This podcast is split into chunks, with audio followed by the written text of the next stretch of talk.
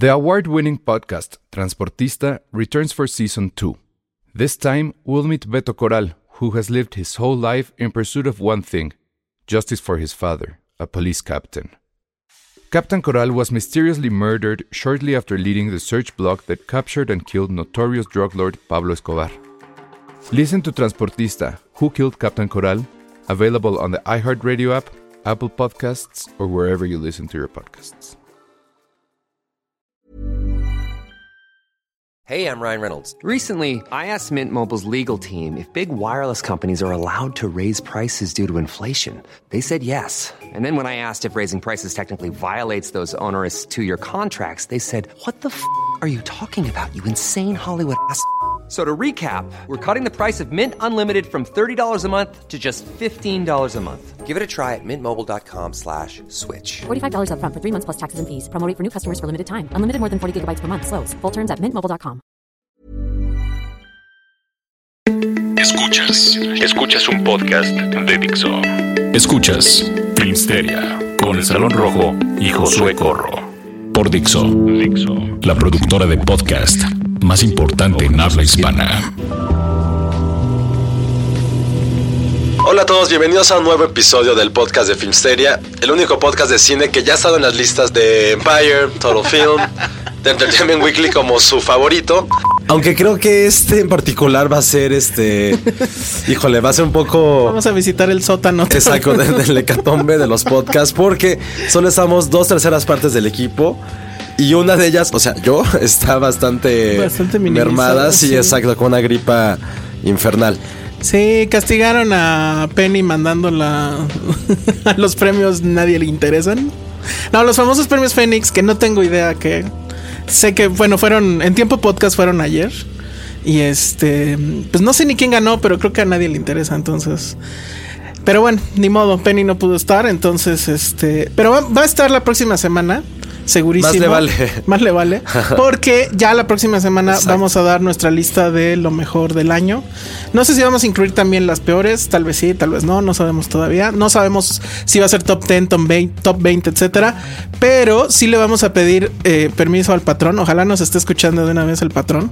Para que ese programa sí dure al menos una hora. Para Y también que sí checar cuándo vamos a poder grabar los demás, porque viene la época vacacional, la época Sí. de ver mi pobre angelito muchas veces en la tele. Viene Star Wars, que se estrena el La próxima 15 y la próxima semana. No sabemos qué va a pasar porque no sé si la vamos a poder ver todos al mismo tiempo. Yo creo que lo más probable es que hablemos de ella hasta después del estreno, lo cual me parece correcto porque así ustedes ya también la van a haber podido ver y este y entonces ya vamos a poder spoilerar a lo mejor con más, Con más facilidad, con más ganas. Aunque pues Rogue One es una película según yo eh, que no se puede spoilerear. Pero alguien nos comentó en Twitter. Alguien que- nos comentó, ahorita les voy a decir quién. Nos, nos dijo que, que le spoileríamos Rogue One, pero pues si ni le hemos visto. Es como spoilerar la Biblia. Ajá. Sí, se, se muere Jesús, güey. Julieta, resucita. Julieta Perales, arroba Juliestick. Que le dije, bueno, pues, ¿qué dije que no, que, que haya sido spoiler y ya no me contestó? Probablemente ya hasta nos dio un follow y probablemente Seguro ya ni- seguramente me odia. Le, le apliqué el homero de ¿cómo se llama? De, de que el papá de Luke era Darth Vader. Bueno, pues aquí dije que el- la estrella de la muerte pues explota. sí se roban los planos. Pero bueno, según yo eso ya lo sabíamos todos. Pero en fin, pues así están las cosas. Entonces, pues vamos a platicar de lo que vimos esta semana. ¿Cuál fue el estreno? ¿Cuál es el estreno fuerte realmente de esta semana? De este fin de semana, eh, Yo pues sí tengo está. uno. Yo soy muy fan de esa película. ¿Cuál? De Captain Fantastic. Captain Fantastic es una, pero creo que está más en la onda indie. De la onda comercial, comercial, comercial, pues es fiesta, eh, la de la fiesta en la que se me oficina. antoja mucho. No pude llegar a ver la película. Pero llegaste a la fiesta, entonces. Llegué a la eh, fiesta. Lo hiciste bien. como buen Godínez con Topper. Llegué con Topper. Si quieres, vamos a empezar, ya que la mencionamos, vamos a empezar rápido con esa. Eh, um, es una película que obviamente, bueno, pues es esta tradición que siempre para noviembre, diciembre se estrenan películas que tienen que ver con la Navidad. Como que siempre hay una animada, una que sí se lo toma en serio o romanticoide y otra que se lo toma a desmadre. Esta obviamente es la que se lo toma a desmadre. Y pues de qué va? Es eh, una empresa que de tecnología, porque pues ahorita ya todos son empresas de tecnología, que eh, resulta que tienen como que diferentes branches, o sea, diferentes este, pues, eh, áreas de, negocio. Y en una de ellas, que es donde sucede la película, pues les está yendo muy mal, supuestamente no llegaron a los números. Y entonces para convencer a un tipo de otra empresa que haga negocio con ellos, se cierre ahí un contrato, pues dicen vamos a invitarlo a nuestra fiesta de Navidad, pero la jefa, que es esta Jennifer Aniston, pues es este de estas mujeres todas amargadas que no permite que haya fiestas de Navidad. Tú serías ella. No, yo por mí que la hagan. o sea, mientras no me quemen la alfombra. Pero es justo lo que sucede, ¿no? Queman la alfombra, queman el edificio. Se vuelve eso un caos. Y pues bueno, es una película obviamente de puro desmadre. Que está bien. en- pero creo que se toma muy en serio la trama. Es decir, eh, juega obviamente a estar en el terreno de Project X y creo que había otra que se llamaba 24, no me acuerdo. 20, 25, 21 and over. Ándale, exactamente. Que es de estas películas que decían propiamente, creo que ese era el mejor quote, que eran como la pesadilla de todo padre. Pues entonces estas son las pesadillas de todo jefe, ¿no? Porque literal echan la casa por la ventana, rompen todo, este, se empiezan a tomar fotocopias del trasero en la copiadora, este, tienen sexo en las oficinas, eh, es un caos. Y, y lo que vemos, pues es cómo va progresivamente el caos. El problema para mí es que se toma muy en serio esta trama que tiene que ver con el asunto de que tienen que rescatar a la empresa porque si no hacen ese contrato entonces van a cerrar todo y toda la gente va a perder su empleo y entonces pues los jefes que pues son bueno de hecho es el heredero del, del dueño ellos dos son este lo- los hijos Jennifer Aniston y este otro cuate que sale en que era el, como el amigo de Deadpool no me acuerdo ahorita de su nombre pero ahorita lo, lo Ah, buscamos como un hippie. este, pues sí, que tiene el pelo. Salía también en esta que tiene que ver con también con tecnología. Silicon serie. Valley. Con Silicon Valley. TJ Miller, creo. Ajá, es, es inmamable, no lo soporto. Tú no lo soportas. A es me como cae un ser- bien. Es como un Seth Rogen flaco, pero sin gracia. Sí, bueno, no como, tan flaco. Como si fuera, o sea, como si eh, Seth Rogen fuera como Sansón y entre menos grasa es menos gracioso. Sí, ya sé quién es. Es como un, es como un eterno junkie. A mí sí. Puta, no lo soporto. Pero a mí, a mí en. Silicon Valley me cae muy bien. Puta. En, en Deadpool creo que está así. No, sobra. De, de- de sobra. Y aquí la verdad es que es el que lleva la película. O sea, de su humor va a la película. Y eh, esa parte está bien, pero sí se toma muy en serio esa onda. Él es el jefe, entonces tiene que eh, hacer toda esta fiesta enorme para salvar a los demás. Tiene buenos gags, tiene buenos momentos. Siento que le faltó más ser más destrampada. O sea, en el, en el, el trailer te la pinta como una cosa Sí, así de lo- épica. fue mis favoritos del año ese trailer. Sí, pero no llega a tanto. O sea, es como un Die Hard, pero en comedia. Pues en- sí, con sexo y eso. Sí, en el sentido de que es el edificio Sí, y no, que un poquito tiene eso. De repente tiene que ver ahí la mafia, etcétera. Hay un personaje muy cagado que es el de Tei, obviamente, que es el nerd o el más nerd y que dice que va a llevar a su novia y está presumiendo a la novia y obviamente tiene que contratar a una chica. Este, hay muchas cosas ahí, romances que se dan entre los godines. Creo que eso está interesante dado la el boom que ha tenido la cultura godín en, en nuestra sociedad, por así decirlo. El orgullo más. Sí, ese orgullo godín. Pero ¿sabes quién es bien godín? ¿Quién? Penny, por eso no está aquí. Ah, Penny, es Penny sí es muy godines. Penny es súper godín. Sé que nos va a odiar cuando escuche esto, pero sí es muy godines. Ya lo comprobamos con el famoso video que les mostramos de que la toman estando ahí en su oficina, así patroneando a la gente. Ah, y luego sabes que eso sí lo quiero que todo el mundo, que todo México se entere. Que fui cerca de sus oficinas esta semana Ah. y la vi caminando y le grité Penny y me ignoró. Todo su equipo de Cine Premier voltó y me saludó de lejos y ella no. De plano. De plano, no, así me aplicó el no te conozco fuera de esta cabina. Ya ven, amigos. Ese es el desprecio que le tiene a sus compañeros de Filmsteria. Pero sí le vamos a aplicar lo de la playera, ¿eh? Ya lo dije. Creo que ya grabaron su programa de televisión de este, de este mes. Pero seguramente para enero va a tener su playera. Qué bien. Pero bueno, conózcanla. Conozcan a Penny. Penny Godín. Así le vamos a decir de ahora en adelante. Bueno, pues ahí está. Fiesta de vacaciones. digo, fiesta de Navidad en la, Oye, pero en la oficina. ¿cuál- ¿qué película de Navidad ha sido como medianamente cómica o decente a nivel a nivel de risas? El año pasado, la de Seth Rogen, que era Seth Rogen. Ah, con y- Anthony Mack y, y- y Joseph es- Gordon-Levitt. Ajá, esa a mí me gustó mucho. Sobre todo porque ellos son, efectivamente, su humor es bien pacheco. O sea, son los nuevos Chichi Young, este. este Pues nada más Seth Rogen. No, y James Franco, que sale también en, Ah, la, claro. en la película. Aunque casi de cameo, pero sale. Entonces, esa me gustó mucho. Porque ese efectivamente no se toma en ningún momento en serio. Todo es el desmadre. Todo es como la fiesta va progresivamente volviéndose más brutal. Entonces está, está bueno. Eso es lo que creo que le falla a ella. Pero aquí sale Olivia Moon. Y qué guapa es Olivia Moon. Yo no la tenía tan en el radar. Pero sí se me hace muy guapa. Jennifer Aniston sigue. Pues dicen Sí, que sí tiene. Es muy cougar, ¿no? Sí, cougar, pero, el salto. pero sigue, se- o sea, básicamente se ve igual, o sea, no ha cambiado. Es mucho botox. Es lo que dicen, pero bien aplicado. Y pues bueno, ¿quién más está? Está Jason Bateman, que ese pobre hombre es muy buen actor, pero siempre le encanta hacer películas pues medianonas a malas. O sea, pero de está- comedia medianas. Ajá, sí, sí, sí, pero por ejemplo estuvo en The Gift, que lo hace increíblemente bien.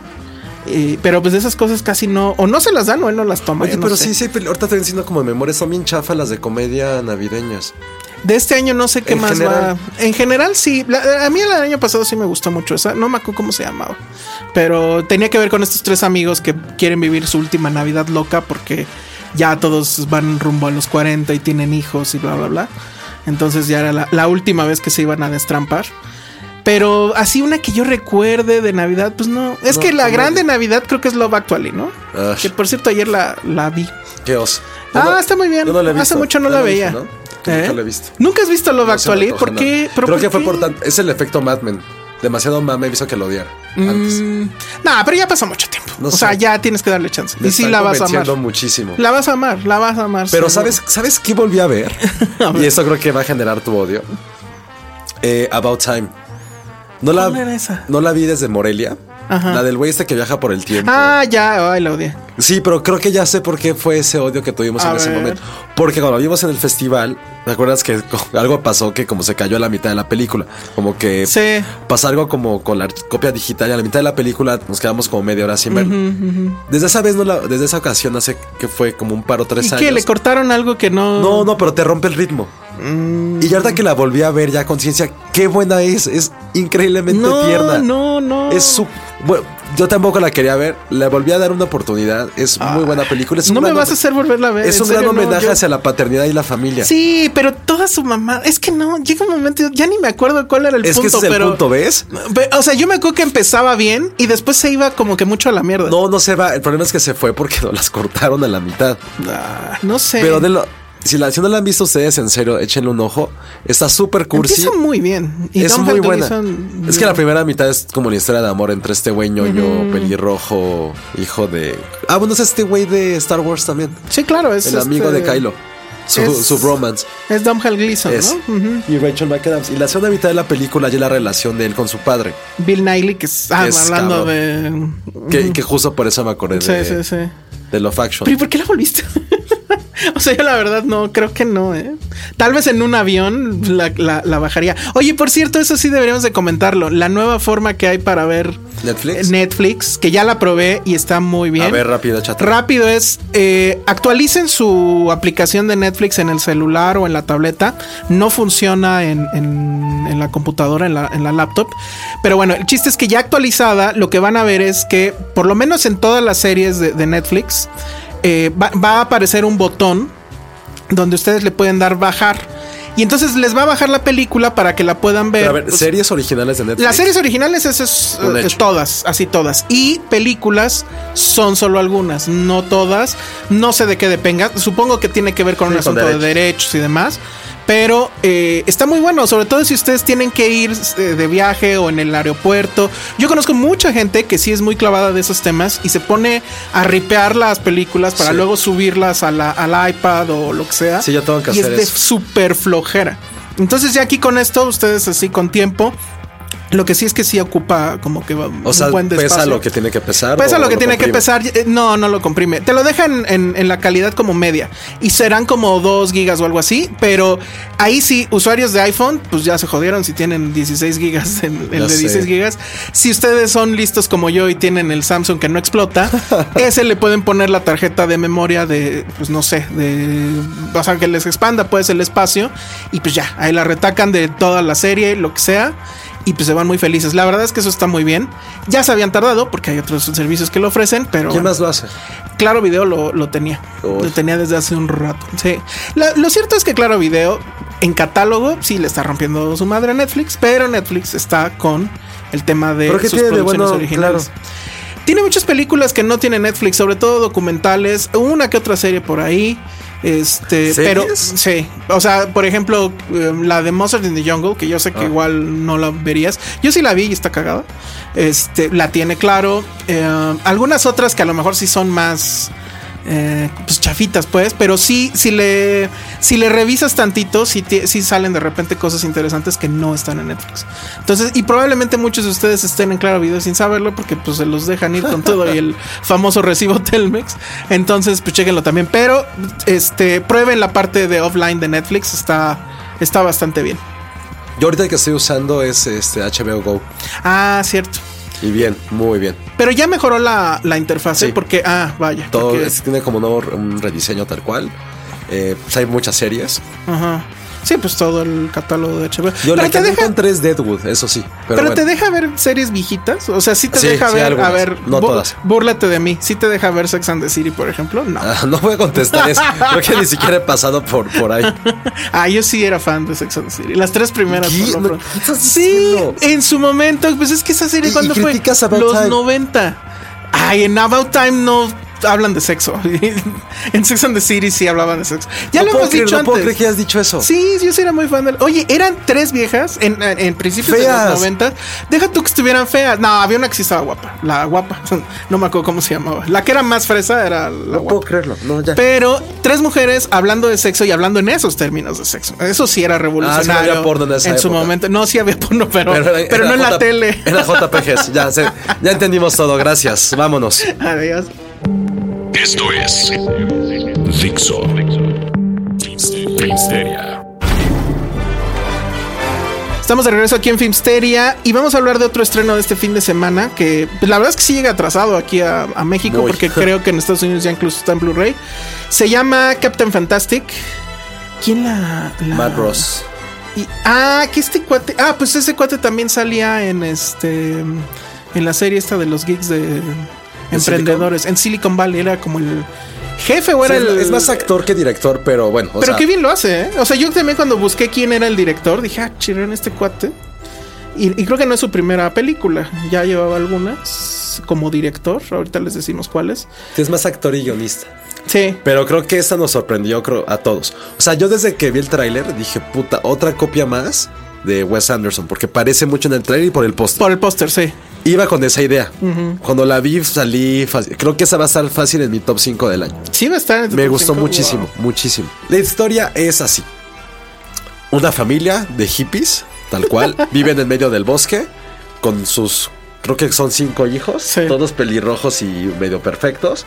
Lo interesante es que crean una pequeña utopía en ese, en ese bosque. Una utopía basada totalmente en la cultura, en la mejoría de la civilización y en cómo poder sobrevivir Sí, sin es tener este- necesidades capitalistas. Que este padre decide que no va a educar a sus hijos de la manera convencional, no los va a mandar a la escuela, se van al bosque, los enseña a cazar con sus propias manos a lo que van a comer. A Eh, leer. lo que van a leer, él se los provee, él es el que les da las lecciones. Y estamos hablando de que son niños que van de un rango de los Que será como cuatro 5, años. 4, 5 años A los hasta 18. los 18. Y ya, pero todos ellos son unos pequeños genios. O sea, no irían tan adelantados si estuvieran en una escuela tradicional. Son genios, son atletas, son güeyes revolucionarios, Tocan música. son prodigios de música, hablan cinco idiomas. Ah, sí, es cierto. Esperanto es uno de Sí, ellos. está increíble. es una mamada. Pero bueno. Y el asunto es que, eh, bueno, pues están en este como que lugar paradisiaco, en esta utopía, como bien lo dijiste. Y van a tener, pues sí, vamos a tener que decir por qué, ¿no? Sí. Eh, van a tener que salir de ahí porque su mamá, que estaba enferma y que estaba siendo atendida en un hospital, o sea, la utopía ya no alcanzó para tanto, pues resulta que fallece. Entonces tienen que salir para pues ir a, a su funeral y ver cuestiones que tienen que ver con cómo si se cumple o no se cumplen sus su última voluntad, ¿no? Entonces ahí va a venir obviamente este choque de culturas porque estos niños pues sabrán de todo, pero por ejemplo el mayor cuando No se- sabe- no sabe cómo llevarse con una chica, este no saben qué es la Coca-Cola, no saben Los es, videojuegos, el azúcar, muchas cosas. la comida, no saben qué es o sea, ir a una tienda y comprar comida o que el pollo ya te lo den muerto, ¿no? Ah, Hay claro. una parte ahí que sale en el tráiler donde dice cómo mató, cómo mataste al pollo, le pregunta uno de los niños chiquitos a, a- a la hermana, creo que es de él. Y, y pues le dice, pues lo compré ya muerto, ¿no? ¿Cómo es posible eso? Entonces, ese es como que uno de los asuntos, pero no sé si hay más, ¿no? Eh, eh, es decir, no es nada más ese choque cultural, sino también es efectivamente este asunto de la paternidad, del crecimiento, supongo. O tú como lo viste, como un coming of age. Es No, un coming of age Eso no se me hizo. Es más bien. raro, ¿no? Pues mira, sí, sí ponen como en, en- como en todo el juicio, como toda la parte de la cultura de Occidente, de cómo está muy clavada dentro de esta parte como centraliza en la cual tienes que ir a la escuela, tienes que tener un trabajo, tienes que tener una casa. Imaginen como Transpotting, Pero sin las drogas. pero sin las drogas, con y sin niños, el soundtrack increíble. con niños y una mesa también hay como de Little Miss Sunshine. Sí, tiene Porque todo es un road trip. Y en ese road trip vas a conociendo a los personajes, a lo que ellos quieren, a sus deseos. Y Vigo Mortensen es justo como el, el papá de esta, de esta historia. El papel le queda increíble a este hombre. Porque ya sabrás que el güey es como. Es músico, es poeta. Es que eso es real. o sea, él es, él es todo eso. Y habla también. Él es argentino en Él realidad, es danés, creo, ¿no? pero ah, danés. toda la vida en Argentina. Y sabe entonces Entonces sale- español, sabe inglés. Sale con su mate todo el tiempo. Ah, sí. o sea, es como él siendo que eso, grandilocuente. que eso a los críticos argentinos les mega mamó. O sea, Sí, leí claro. las críticas y. Pero bueno, a mí me cayó bien la película. Pero creo que incluso, a pesar de que llega tarde aquí a México, llega en un muy buen momento. Porque yo no dejé de hacer el paralelismo con lo que pasaba, por ejemplo, con Cuba, que es como que la última de las utopías, ¿no? Entonces, es un poco lo mismo, es vas a estar en un lugar, que en este caso es el bosque, donde te van a dar todo, o sea, te van a educar, vas a comer bien, este, vas a tener buena salud porque haces ejercicio, eh, tu cuerpo está increíble. Ah, esa también, o sea, llegan a este pueblito norteamericano que no me acuerdo cuál será, y todos sorprendidos porque todo el mundo está gordo, ¿no? Dice, todo el Ah, mundo claro. está enfermo aquí, Sí. no sé qué. Pero entonces es eso, pero a cambio se van a aislar del mundo completamente. O sea, van a saber de ciencia, van a saber de historia, pero eso, o sea, lo que te dan los libros no necesariamente es la vida real. Y ese punto es como que un poco siento yo lo que pasaba con Cuba y lo que pasaba con Fidel Castro, ¿no? Se, se quedaron en su isla y pues sí tenían la mejor educación, tenían tienen la mejor salud, pero pues no tienen internet, no saben nada de la vida, no hay progreso. Y eso al final creo que sí lo maneja muy bien la película en, en el personaje del abuelo, que es Frank Langella, que le queda también muy Ah, bien, ¿no? el abuelo es, es fundamental porque él es el que quiere como traer la civilización a ellos. Ah, exacto. Y por un momento los niños también lo quieren y al final digo, hay como un choque cultural, generacional y también como de propios deseos. Hay, hay uno de los niños que sí se quiere ya salir del juego, que ahí me recordó a Matrix, ¿no? A Regan, el que sí quería Pero salirse también de justo también sí es como esta parte medio de secta que había, que de hecho se burlan de eso en una escena. Se burlan de estas sectas, dejando claro que ellos no eran eso, que simplemente era un lugar, era como una familia que, quer- que creía que la cultura y que el conocimiento se transmitía solamente por libros, eh, a través de reglas y tal cual. Es, sí, era, es, creo que es un muy buen estudio. Pero, de pero ¿estás de acuerdo que, que se puede confundir la película y a la chairiza puede encantarle? Y A mí, por a los lectores de proceso les va a mamar, pero. A mí porque sí hay muchas lecturas, este, o sea, que tenían, es algo muy cagado que en lugar de celebrar la Navidad, eh, se dan el, Ah, día, de, el día de Noam Noam Chomsky. de Noam Chomsky. Está O sea, increíble sí, no, eso. Está increíble, pero sí, es Pero sí está "Ah, muy rojo, on". sí está- Está muy rojo. O sea, Estaba- sí, está muy hippie el asunto. o sea, como eso. A la gente de filosofía en la UNAM también les va a mamar eso.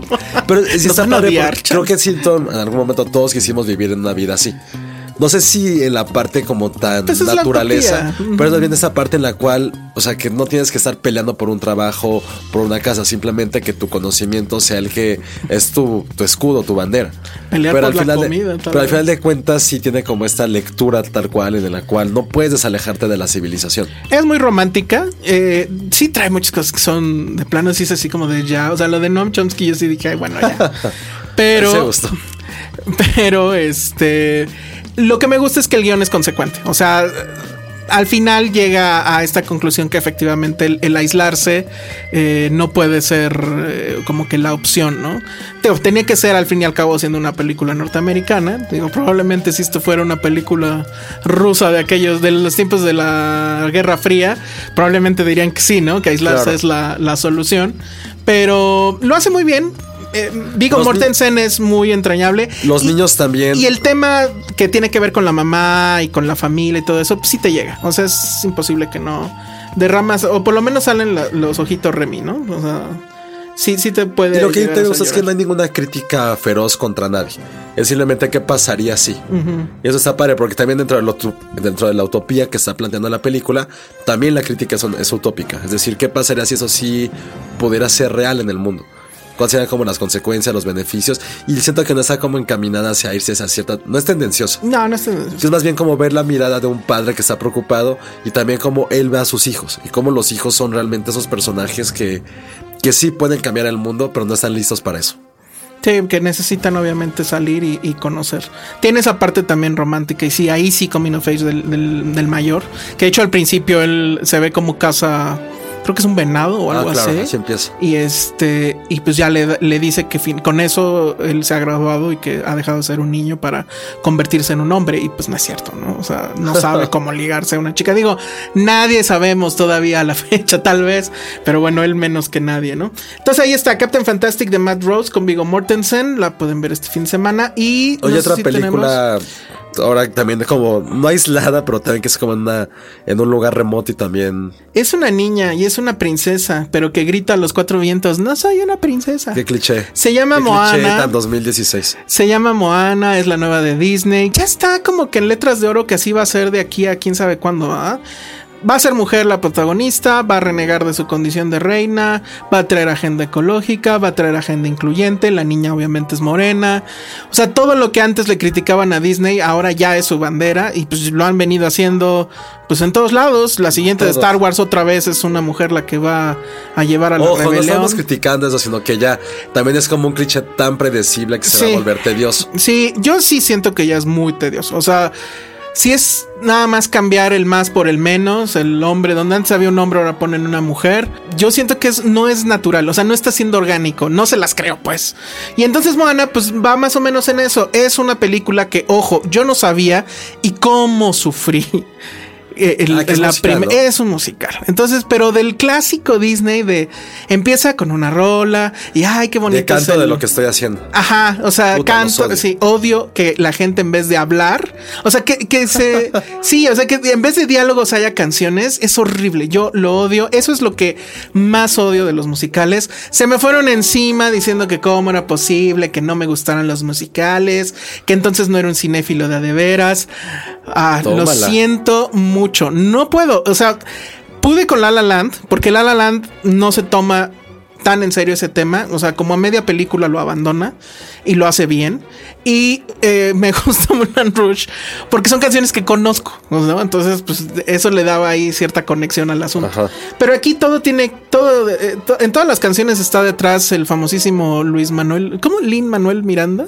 Ah, el de Hamilton. El, el de Hamilton. No entiendo la, la mamada es de eso, No, pero yo porque a lo mejor tampoco he No, visto porque no sabemos. No, y nunca lo vería. ¿eh? O sea, si no aguanto el musical filmado, el musical en vivo, sí me asesino. No sé. La ventaja es que sí te dejan alcohol al teatro, ¿no? Entonces, bueno, igual ahí podría ser eh, aguantable. Pero bueno, entonces, ¿de qué va? Pues esta chica vive en una isla de la Polinesia. Hay por ahí una leyenda que tiene que ver con que a cierta diosa le robaron una joya y eso hace que eh, pues las islas alrededor como que se estén muriendo o algo por el estilo. No le había llegado a su isla, pero empieza a suceder que las cosechas, las cosechas de coco, porque eh, sí tiene este pedo del buen salvaje, ya sabes, de Disney. Entonces resulta que todos viven a partir de los cocos, ¿no? Entonces empiezan a salir todos mal. Ya no los peces, ya no hay este, peces en el mar, o sea, no hay pesca. Y entonces esta, esta chica que ya es una adolescente, la vemos desde niña y, hasta que se va adolescente, va en busca de Maui, que supuestamente era el, dios que, que robó esa joya, para que pues se la regrese a, esta entidad femenina, ¿no? Entonces Maui es, eh, la, es la voz de Dwayne Johnson en la versión en inglés. No sé si aquí hay versiones eh, en inglés. Yo nada más la pude ver en, español. Cuando sale The Rock, o sea, Dwayne Johnson, sí levanta mucho la película. Se vuelve mucho más dinámica, se vuelve mucho más chistosa. Pero en general es la clásica fórmula Disney aplicada así 100%, canciones, este, mm, el asunto de que desafíes a tus padres para que un bien mayor, las mujeres pueden solas, esto, el final feliz, el personaje cagado, que ahora es un pollo, o sea, por favor. y lo único padre, que así, que sí dices, órale, eso estuvo padre, es que hay una escena ahí de unos como cocos piratas que es un homenaje o de plano se lo piratearon a, a este Mad Max Fury Road. Pero la verdad es que muy convencional, muy aburrida a mi parecer. Y pues bueno, creo que intentaban hacer otro Frozen, que las canciones pegaran, pero yo creo que las canciones tampoco se le van a quedar pegadas a nadie, excepto la de Dwayne Johnson, que sí está chistosa, la de You're Welcome, pero hasta ahí. O sea, no creo que les, les vuelva la fórmula Frozen, no creo que las niñas se vuelvan locas por esta Por Moana. mujer, por Moana. Y dudo mucho que alguien se disfrace de ella en el próximo Halloween. Entonces, este, pues muy regular, muy regular si son papás, pues yo creo que no les va a quedar de otra. Pero afortunadamente sus hijas, cuando salga el DVD, no se los van a pedir que se los pongan una y otra vez. Yo no como sé que sí sucedió con Frozen. La de Libre Soy o como se llama. Ah, sí, pues eso a cualquier niña de 10 años para abajo le súper encantó y las cantaban una y otra y otra y otra vez. Y yo creo que todavía sigue siendo ¿eh? Un tema. ¿Sí? No sé si la secuela viene para el año que entra, pero obviamente Ah, va a haber miedo. secuela.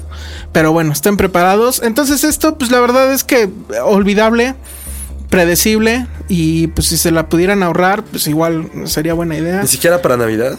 No, está como para, o sea, igual y si ya no aguantan a los hijos y ya salió en DVD, pues pónganselas, ¿no? A ver si se calman, pero hasta ahí no hay no hay mucho más. La verdad es que de este año de Disney, pues nada más es este Zootopia, que es así, por lo menos arriesgaba y no cantaban y había tensión sexual entre la conejita y el, Y el zorro ese. Y el zorro, eso estaba muy bien.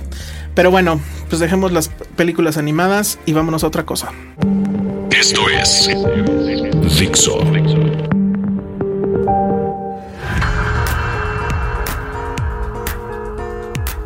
Bienvenidos al último bloque, que como siempre saben, porque ya supongamos que es tradición, eh, vamos a hablar de, tel- de televisión. Este, en esta temporada ya navideña, eh, justamente lo que hacen muchas de las compañías televisivas de, series es que justo sacan como toda su programación que viene el próximo año.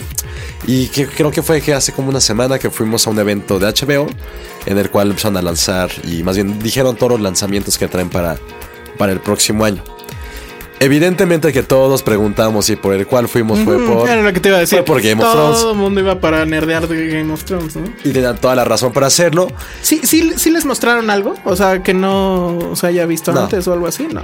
Nada más se confirma que eh, va a ser hasta mediados del año que entra. Sí, en... Lo cual me parece muy bien, porque si, si, si hubo un podcast en este país que abusó del tema Game of Thrones durante el 2016, Fueron todos. fueron, no, yo creo que aquí le dedicamos mucho tiempo. Nah, nah, nada más se quejaron una vez. No, se siguen quejando. No había visto las quejas, por cierto, en, en este en las calificaciones de iTunes. Por lo menos hay como tres que sí decían que ya basta de Game of Thrones. Pero bueno, pues ya hasta finales de año este regresará el mame. Eh, y no son 10 capítulos como es usual, van a ser cuántos? no, van a ser menos. Van a ser Y de menos. hecho, justo ya hay como muchas noticias de lo que va a pasar. De hecho, ya hay como hay mucho spoiler en internet de fotos en la producción de que ya van a juntar algunos personajes y pues, digo, no tampoco queremos esa persona que diga las cosas. Bueno, también presentaron sus producciones latinoamericanas que siempre están muy enfocados en, en eso. Hay una que justo me llamó muchísimo la atención que se llama El Jardín de Bronce, una argentina sobre la desaparición de una niña y cómo es toda la, todo el asunto policiaco para poder recuperarla. Vimos un avance como de dos minutos y se ve espectacular, es producción 100% argentina. Luego sigue con el, el hipnotizador, otra serie argentina. Y de las producciones originales eh, norteamericanas, eh, hay una que se llama Crashing, que es una comedia como de... pues No quiero decir enredos, pero medio Woody Allanesca, de un güey que está buscando el amor en sus veintitantos, casi 30 años, ¿no? Eh, Big Little Lies, Ah, sí, protagonizada por Nicole Kidman, eh, Laura Dern y Reese Witherspoon, que la estaban catalogando como Desperate Housewives, pero con gente más rica en la playa. Así Con fue. gente más rica Sí, todavía. Oh, bueno. Eso fue lo que escuché. Ah, y sale Shailene Woodley, que yo no la soporto, pero... That's, that's very rich people. Sí, imagínate. Y la que sí se ve increíble se llama The. Ajá. Que James Franco hace un doble papel con Maggie, Maggie ah, no puedo pronunciar, me siento mal. Maggie Gyllenhaal sobre la industria porno de Times Square en ah, los años ya, 70. ya me tienen ahí. Y esa se ve súper, súper, súper buena. ¿Esa para cuándo? ¿Quién sabe? Este, lo titamos ahorita. Ah, se los ponemos. Suena bien. Eh, también presumieron mucho el tema de todas las películas que van a tener. Ah, que sí claro. tienen puro triple A, ¿no? O sea, este de superhéroes, este creo que van a tener ellos primero Civil War. Ya anunciaron que ellos van a tener primero Rogue One, o sea, todavía no se estrena en cines y ya están diciendo que ellos la van a tener. Que yo siempre me he preguntado, o, o sea, ok, igual a nivel empresa, pues sí está muy bien presumirlo, ¿no? Pero este, ¿quién ve, o sea, quién ve esas películas en la tele? O sea, ¿quién quiere verlas en el HBO o en, o en las donde veo. sea? Pero no, pero no las estás esperando. O sea, No. la- las agarras porque estás en la gripa y le prendes a la tele, ¿no? Pero así que digas, Pero wow, bueno, voy a esperar a Ahí que. es cuando está HBO Go, que te permite Eso verla sí. en diferentes lugares. Sí, por eso está padre. Y también lo que presentaron es esta plata, su plataforma Max, que es como su parte independiente, como el hermano independiente Ah, de, HBO. Que sí traen puras películas indie Sundance que se ven bien, bien padres para el próximo año. Digo que siempre han hecho eso, pero lo hacen bastante bien. Oye, hablando rápido de televisión, no sé si sigan eh, al canal iSat. Mm, de repente. En, en el, en en el zapping. redes. No, no, pero en Ah, redes. en redes, Lo no. hacen muy cabrón. sí, Te lo juro tienen que es- buen community manager. Increíble. ¿Por Ahora traen, ahorita. eh, por eso son como muy graciosos. Ajá. Y tienen como muy buenas este, infografías y cosas visuales. Pero justo hace un par de semanas sacaron como. No recuerdo como el hashtag, pero como todos los clichés de Hollywood. Y ellos hacían como el logo de Hollywood que está en la colina de Los Ángeles y ponían esas frases, por ejemplo, así de no siempre hay lugar de estacionamiento afuera de la casa o del restaurante. Este, no todo el que se va, no todo el policía que se va a retirar se muere el siguiente, se muere un día antes. Este, no vas a conocer al amor de tu vida tirando algo en una tienda. Entonces como que todos los clichés los fueron poniendo y se y estaba muy muy Está cagado. muy bueno eso. También se vamos a poner, pero lo hacen muy bien. ISAT no es para que nos paguen. Si lo quieren hacer, Estaría nosotros padre. muy felices, pero lo hacen muy bien. También, eh, eh, si Bayer quiere patrocinar este podcast, estaría muy bien, porque Josué se está muriendo. Me de estoy gripa. muriendo. Oye, pues eso está bueno, pero, ¿sabes? Hablando también de, de PR y de gimmicks publicitarios, lo que está haciendo Netflix con Club de Cuervos está muy, muy, muy. Loco. muy cabrón si le entendiera. Sí, porque no la has visto. No, es que a ver. ¿Ya la viste? ¿Sí la viste? Sí la vi. Eh, ¿De qué va? Es una serie que tiene que ver con los, digamos, dimes y diretes o el, o el tras bambalinas de un equipo de fútbol mexicano. Que obviamente es ficticio, pues, pero se supone que sí es de México y que es de, de algún estado de la República que nunca te dicen cuál es, o es un estado un pueblo ficticio, no me acuerdo cómo se llama. Entonces está el personaje que es básicamente el mismo personaje de Javi Noble, pero ahora él es el junior al que después de que se muere el papá, le, le heredan el control del, del equipo. A regañadientes de la hermana, que es esta actriz, ahorita no me acuerdo, pero lo buscamos, eh, que pues ella era la que realmente entendía el pedo, la que estaba todo el tiempo con el papá, que era como que natural que a ella le iban a dar todo y al final pues este cuate le hace como golpe de estado y se hace del, del equipo. Pero es este, lo padre es que al igual que sucedía con nosotros los nobles, es el tipo de junior que tú lo has visto o que nos ha tocado verlo ya sea en la oficina o en algún lado, el clásico dueño de empresa que no entiende nada, pero que quiere que estés en internet y que el hashtag o cosas así. Entonces todo eso es lo que se ve en la película, es decir, no es tal cual, eh, perdón, en la serie, no es tal cual una serie de fútbol, o sea, sí vas a ver qué onda con los jugadores, vas a ver, por ejemplo, que están preocupados porque pues la carta y las relaciones que hay entre ellos y que uno ya le puso el cuerno a la mujer y que le van a cachar y van a, a estarlo extorsionando con fotos o que se quieren traer a otro jugador de fuera y pues en los celos internos que hay, etcétera. Pero ahorita, por ejemplo, todo esto, o sea, ¿qué onda con toda esta... Ah, bueno, pues es que quedó en un cliffhanger que la neta sí lo vi, pero ya no me acuerdo. Creo que tenían que ganar a huevo este partido, si no todo Para se iba a la mierda. Ajá. Entonces, la, la- la campaña publicitaria es que se arman la conferencia de prensa de la serie. En vez de hacer lo normal, que es los actores y que les pregunten, etcétera, Ajá. lo armaron de tal forma que mezclaron a la gente de medios de, de- De de cine cine y de tele deportes. con los de deportes, pero a los de deportes les pidieron como que ayuda y en- eh, hicieron este como montaje como si fuera la, la Como si fuera algo real. Ajá, como si fuera cuando. No sé si eso lo hacen después del partido o antes de los partidos, tú dime. Pero es esa conferencia de prensa tipo, pues cómo les fue y que los futbolistas siempre dicen pura pendejada. Entonces, así, Sí, como si ya hubieran jugado el partido. Y lo ajá. Y al parecer ya lo perdieron. Ajá. Entonces, eh, eso lo hicieron este, eh, en, en vivo, ¿no? Entonces, ibas a la, a la conferencia y eso es lo que estaba sí, y pasando. Adidas le sacó su, su jersey. O sea, No, sí hay muy Milenio. Mile- compraron la portada de Milenio Y en Milenio la, la nota era que esta chica ya iba a ser la, la nueva presidenta del equipo, etcétera. O sea, le están metiendo un varo impresionante. La película, la película, la serie la dirige este, el mismo de nosotros los nombres, a la Raki.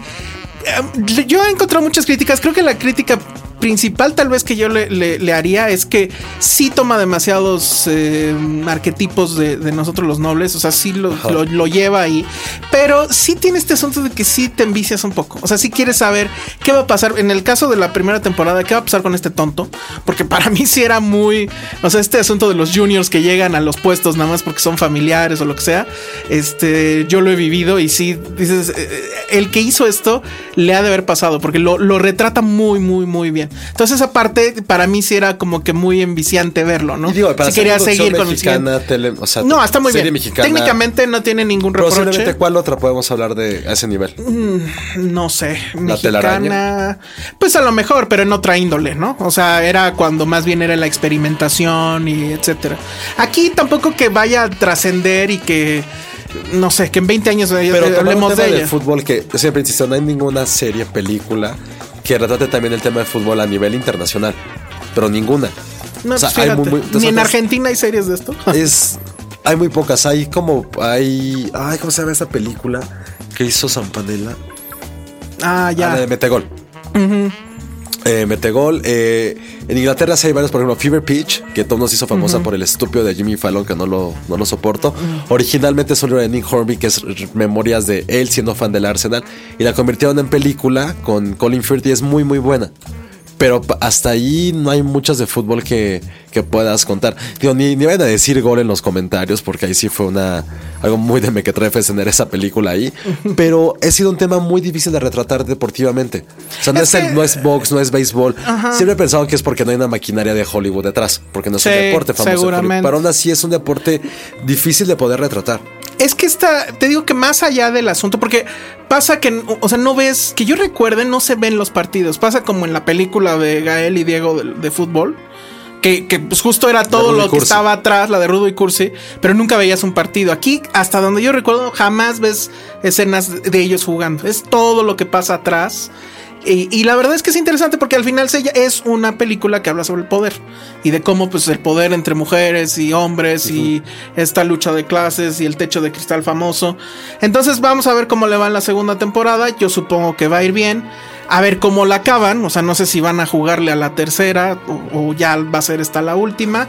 Pero pues sí, se deja ver. O sea, sí es de estas series que igual no te vas a sentar y les vas a poner toda la atención, pero pues ahí las tienes de fondo y está chistosa y no pasa nada, ¿no? Entonces, bueno, pues ahí está. ¿Y qué otras cosas tenemos rápido? Creo que es todo. ¿Tienes tú tienes este regalos. Ah, yo tengo regalos, sí, cierto. Es nada más un regalo. Eh, es un. Eh, la edición en Blu-ray de Star Trek Beyond, que ya creo que ya, bueno, por lo menos para Navidad seguro ya va a estar en las tiendas. Entonces tenemos... Eh, Olvidad, muy olvidable esa película. Pues sí, eh, está chafa porque el guion era de Simon Pegg y como que esperabas más, ¿no? Y sí tiene un chorro de conexiones, según yo, con episodio 7, ¿no? Tienen a su propia rey. Ah, claro. Y eh, hay muchas cosas que la conectan, ¿no? Entonces, bueno, al final, pues ahí está J.J. Abrams, ¿no? Pero yo creo que para los fans de Hueso Colorado de Star Trek, pues les va a gustar tenerla en la colección. Trae muchos extras, trae extras que tienen que ver pues con los dos personajes que ya no están ahí, que es Spock y Anton Yelchin. Eh, entonces, bueno, les hacen así un pequeño como que inmemorial en los extras, que pues eso está bien. Y pues la película obviamente es un buen transfer, no es estas clásicas ediciones que se ven horribles y que te tienes que esperar a que salga la especial. Va a haber una, nos dijeron en, la presentación del, video que va a haber una eh, que solamente se va a poder adquirir en Amazon y creo que no sé si trae la nave o trae personajes, etcétera. Pero bueno, ¿cómo damos esa ese regalo también trae el póster de, la película. Entonces, bueno, es el póster y el Blu-ray. ¿Y qué les pedimos? Que nos manden el primer saludo volcano que nos dé, pero que, que, sea en video y que pues sea, no sé, original. Disfrácense de algo al lado de una, al lado del Enterprise que tengan ahí, aunque sea de llavero, no sé. Si no lo voy a dar yo, porque este año no compré ni un solo DVD ni Blu-ray. Yo tampoco. O sea, compré. El primer año de mi vida que no ¿Ni Criterions? Nada yo, yo sí compré Criterions, pero ya me hice a la, idea de que nada más voy a comprar Criterions de aquí en adelante. El asunto del, del digital creo que ya lo está Sí. matando todo. No sé qué voy a hacer con mis DVDs. Tengo- Con los DVDs no, sé, qué voy a pero hacer. los Blu-ray sí te los quedas. Sí, pero los DVDs no sé qué hacer. Yo creo que sí ya voy a Es que empezar puse- a vender. Hice como el escombro de Navidad. Ah, sí, De- salieron muchos. Puta, sí. Es que yo tengo miedo de los repetidos. O sea, debo de tener repetidos, así que los tengas en Blu-ray. O que tienes la edición especial, el Blu-ray y además el DVD. Yo lo que hacía antes, cuando era más chavo, en los que no quería, porque ya- Los dabas a la beneficencia. No, los como vendía Blockbuster. Me daban Ah, sí, pero tienda. pues ahora ya no existe más, chavo. Oigan, sí, ¿qué vamos a hacer Algún día vamos a hacer tu, tu programa que yo creo ya no sucedió para 2016 de, de Blockbusters contra Netflix. Ah, de tenis. Nunca sucedió. No. Pero bueno, todavía nos quedan minutos. Entonces, el primer ah, saludo Vulcano. ¿eh? Y en este último minuto vamos a tratar de, pues por lo menos mencionar a todas las personas que nos han mandado mensajes y que la verdad es que eh, por el por tiempo y porque usualmente nunca nos alcanzan los 45 minutos, este no los mencionamos, pero bueno, tenemos a David Lara, que él definitivamente es el mayor fan de- Sí, gracias, del David. podcast. Muchas gracias, que él trabaja ahí, tengo entendido, en TV Azteca. Entonces, las horas y horas de ver esos programas las hace más leves escuchando este podcast. Muchas, muchas gracias. A otros personajes que nos han estado enviando mensajes, Espartane039, Alex Samurai, Diana Manzanilla, que Quetza Aquino, Alux, Z, Jami, Omar Daniel Morales, Marlene Mendoza, que ahorita me estaba mandando por teléfono y que no le contesté porque estábamos grabando esto. Muchas gracias a todos ellos. A muchos les gustaron el capítulo anterior con Sí. este, en nuestra edición girly. Les agradecemos mucho. Nos preguntan si se va a repetir. No, No. sabemos, yo creo No que creo. no. y menos ahorita que ni está Penny. Entonces, bueno, pues nos vamos. Escuchen el próximo capítulo porque va a estar muy bueno. Vamos a hablar de lo mejor de 2016. Eso tenemos que definirlo porque son películas que vimos en 2016. Ese va a ser un problema. o de las que se estrenaron en 2016. Es más, vamos a lanzar la encuesta en, en Twitter eh, y pues, también visítenos en Facebook, por cierto, para saber qué quieren. Que sea la lista incluyente de todo lo que hayamos visto, torrento, festivales, etcétera, o solo lo que se haya estrenado de manera comercial. Siempre fuimos como muy, muy, muy tajantes de que era lo que la gente Sí. podía ver. Pero ya la, la barrera creo que Pero se ya. está haciendo cada vez más este, difusa. Entonces probablemente valga la pena hacer una sola lista con todo. Y No qué sé. bueno, porque si hubiera sido de solo lo estrenado, puta, hubiéramos sufrido mucho. Sí, probablemente. O sea, si se sido- incluye todo Hubiera sido caro la número uno. de plano, no, yo hubiera sido, no sé. Pero, pero lo que sí es que si es con todo, obviamente estaremos hablando de La La Land la semana que entra. Bueno, nos despedimos. Redes sociales, Josué. Josué, yo bajo corro. Yo soy arroba el Salón Rojo. Escríbanos, síganos en Filmsteria, facebook.com diagonal Filmsteria. Hasta la próxima. Bye. Bye. Dixo presentó Filmsteria con el Salón Rojo y Josué Corro. Hey, folks, I'm Mark Marin from the WTF Podcast, and this episode is brought to you by Kleenex Ultra Soft Tissues, your ally to help tackle your allergy symptoms this season. I love the change of seasons, but nobody loves pollen and all those other things floating in the air that make you sneeze during this nice weather. Kleenex Ultra Soft Tissues are hypoallergenic and allergist approved, so fight back against watery eyes and runny noses without worrying about irritating your skin. For this allergy season, grab Kleenex and face allergies head on.